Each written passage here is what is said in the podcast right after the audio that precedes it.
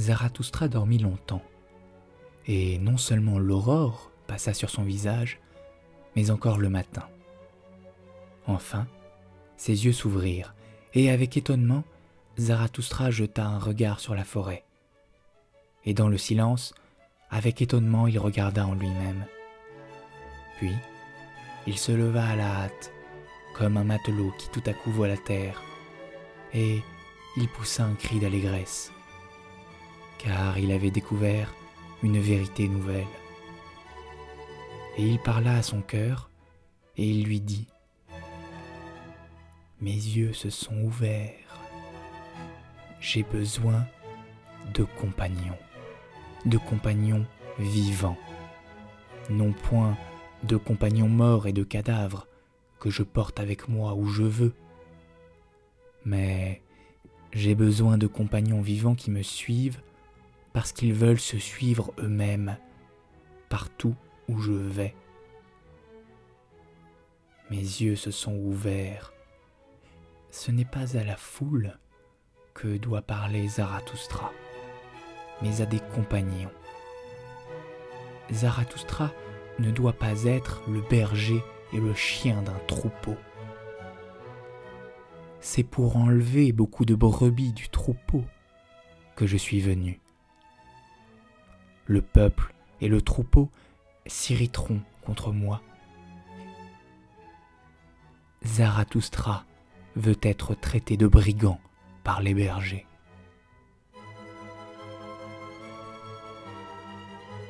Je dis berger, mais il s'appelle les bons et les justes. Je dis berger, mais il s'appelle les fidèles de la vraie croyance. Voyez les bons et les justes. Qui haïssent-ils le plus?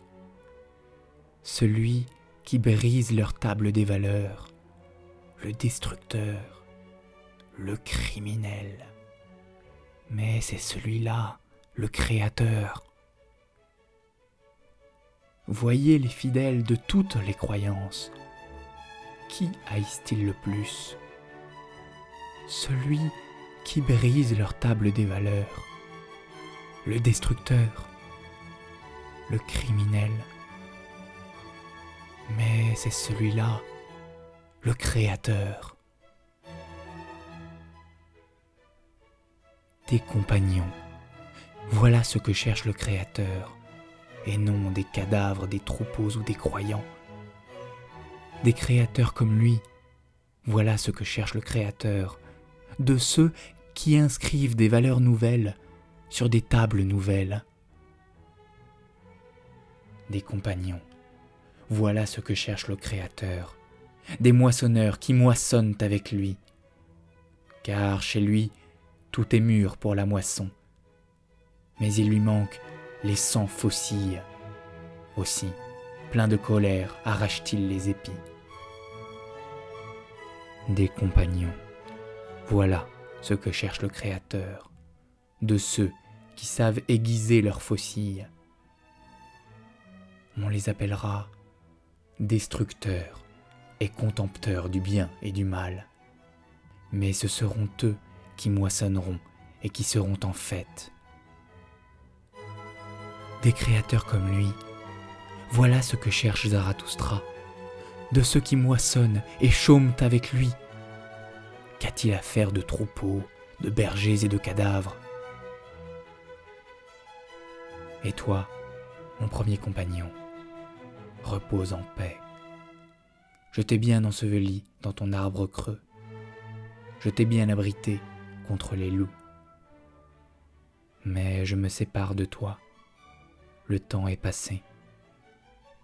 Entre deux aurores, une nouvelle vérité s'est levée en moi.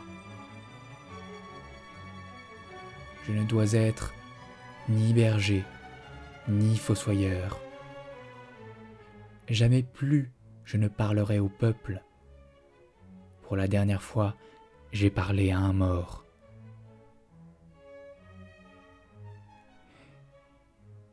Je veux me joindre au Créateur, à ceux qui moissonnent et chôment. Je leur montrerai l'arc-en-ciel et tous les échelons qui mènent au surhumain. Je chanterai mon chant aux solitaires et à ceux qui sont deux dans la solitude. Et quiconque a des oreilles pour les choses inouïes, je lui alourdirai le cœur de ma félicité. Je marche vers mon but, je suis ma route, je sauterai par-dessus les hésitants et les retardataires. Ainsi, ma marche sera le déclin.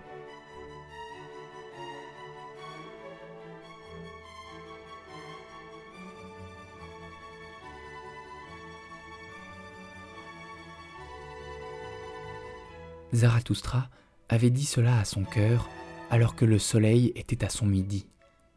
Puis, il interrogea le ciel du regard, car il entendait au-dessus de lui le cri perçant d'un oiseau.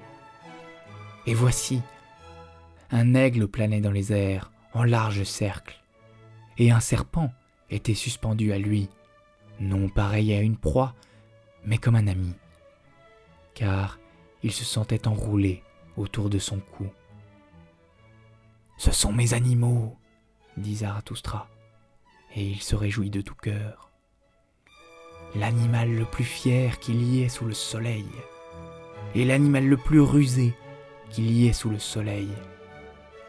Ils sont allés en reconnaissance. Ils ont voulu savoir si Zarathustra vivait encore.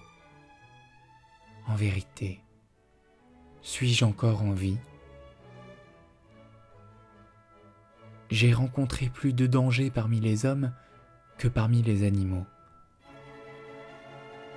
Zarathustra suit des voies dangereuses. Que mes animaux me conduisent.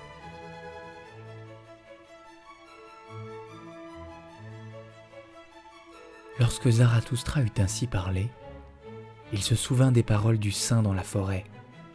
Il soupira et dit à son cœur il faut que je sois plus sage, que je sois rusé du fond du cœur, comme mon serpent. Mais je demande l'impossible. Je prie donc ma fierté d'accompagner toujours ma sagesse. Et si ma sagesse m'abandonne un jour, hélas, elle aime à s'envoler, puisse du moins ma fierté voler avec ma folie. Ainsi commença le déclin de Zarathustra.